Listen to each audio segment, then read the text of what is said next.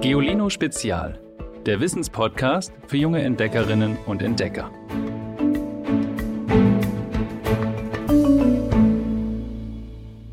Hallo liebes Geolino-Team.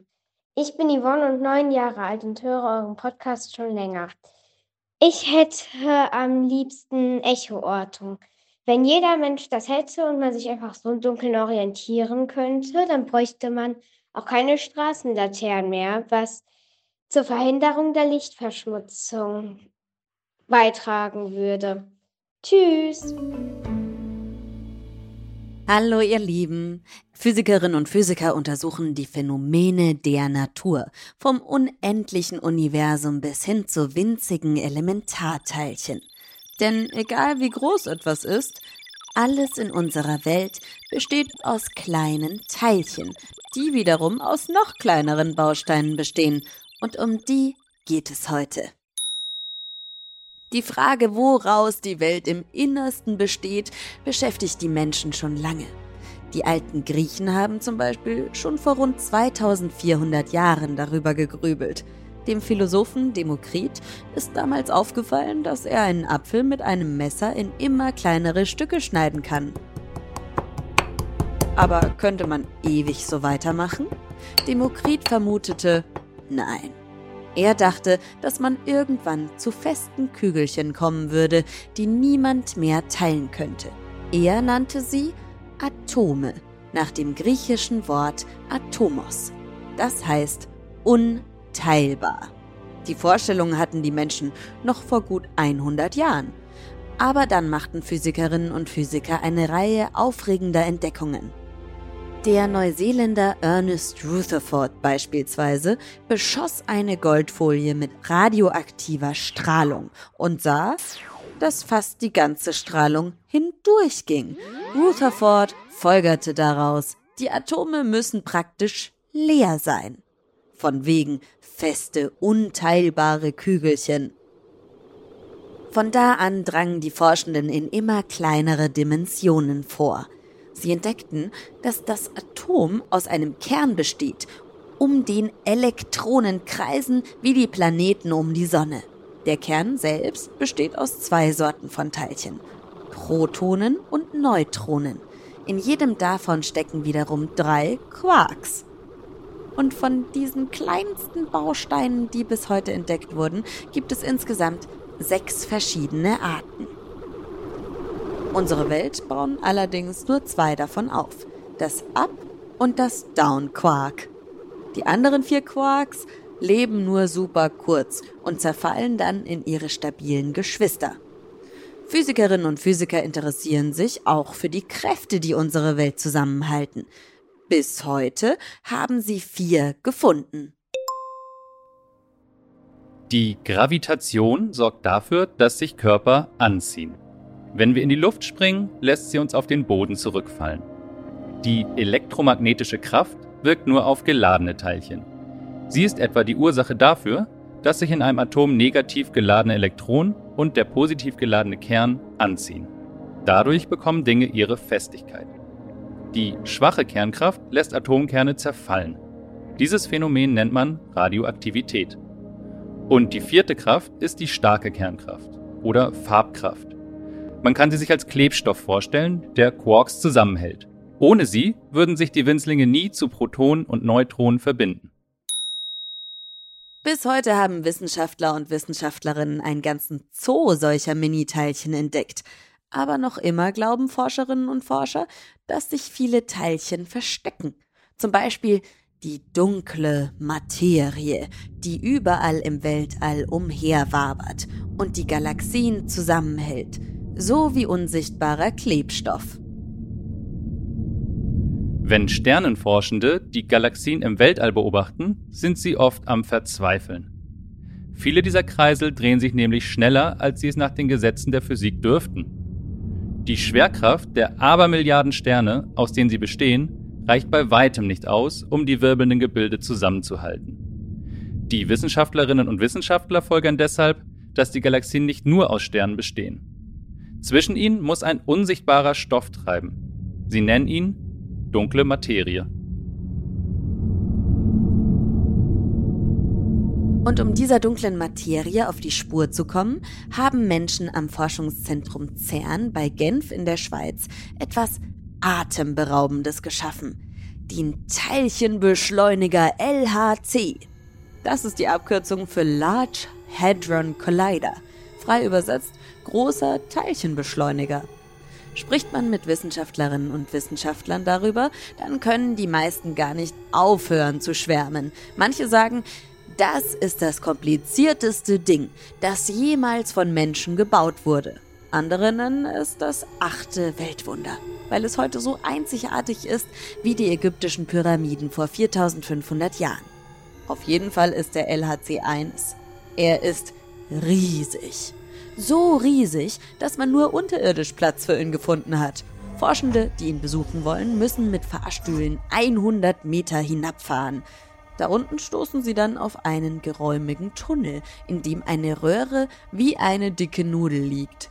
Der Beschleunigerring. Wer ihm folgt, ist eine ganze Weile unterwegs. Zwei Stunden lang, drei, vier, sieht man nur Kabel, Röhren und tausende riesige Magnete. Man durchquert Hallen mit Apparaten, die groß sind wie Kirchen und schwer wie 2000 Elefanten. Erst nach 27 Kilometern hat man den ringförmigen Tunnel mit der Röhre durchwandert und erreicht wieder seinen Ausgangspunkt.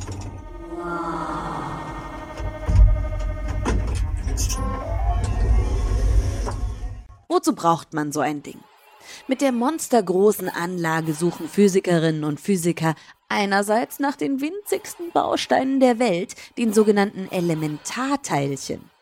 Diese sind so klein, dass man sie mit keinem Mikroskop sehen kann. Stellt euch vor, ihr schrumpft die Sonne auf die Größe eines Punktes, den ihr mit dem Füller auf Papier setzt.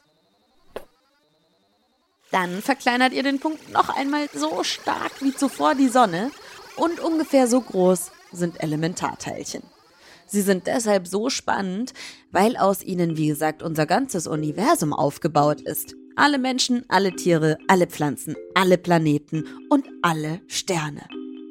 Und die Forschenden hoffen andererseits eben auch mit etwas Glück, die noch unbekannten Geisterteilchen auf die Spur zu kommen. Ihr erinnert euch, das sind die, die als dunkle Materie wie eine Art Klebstoff unser Universum zusammenhalten. Jedes Experiment mit dem LHC ist so kompliziert, dass nur große Forscherteams daran arbeiten können. Aber vielleicht taucht die dunkle Materie ja in Form irgendwelcher Teilchen bei den Experimenten am LHC auf, hoffen die Physikerinnen und Physiker.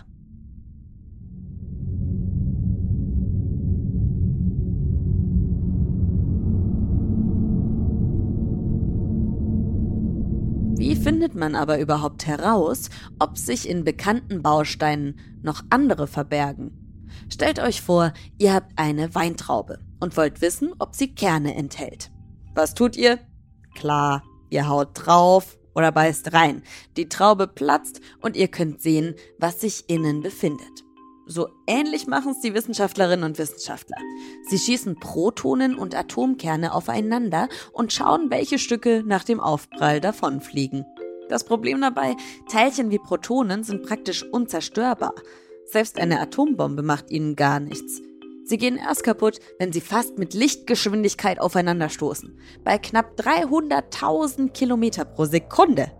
Bei einem solchen Crash werden sie bis zu eine Milliarde Mal so heiß wie das Innere der Sonne und zerplatzen.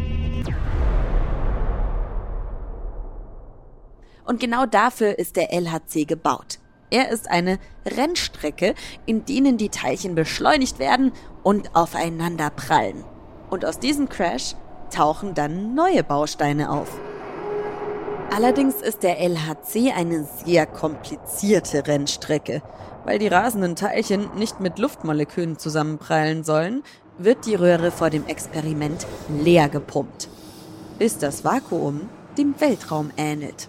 Und damit die Protonen und Atomkerne nicht aus der Kurve fliegen, halten sie supraleitende Magneten in der Spur.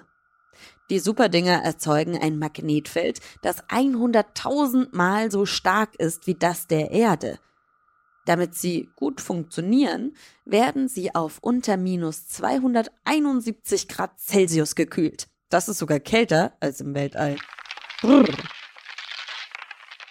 Doch wie erkennt man, was bei dem Aufprall entstanden ist? Das Ganze geht nämlich rasend schnell vonstatten. Ein Knall und unsichtbare Bruchstücke zischen in einer Millionstel Sekunde in alle Richtungen davon.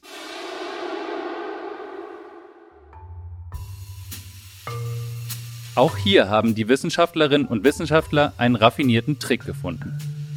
Um ihn zu verstehen, könnt ihr an eine Horde unterschiedlicher Tiere denken, die in tiefschwarzer Nacht an euch vorbeistürmt. Ihr seht keines. Trotzdem könnt ihr ihnen auf die Schliche kommen. Zum Beispiel durch die Fußabdrücke. Wenn man große, tiefe Spuren im Boden findet, könnten die von Elefanten stammen. Kleine vielleicht von Hasen. Dieselbe Taktik verfolgen die Forscherinnen und Forscher am LHC. Nur, dass sie nicht selbst Spuren suchen. Das übernehmen Hochleistungsdetektoren.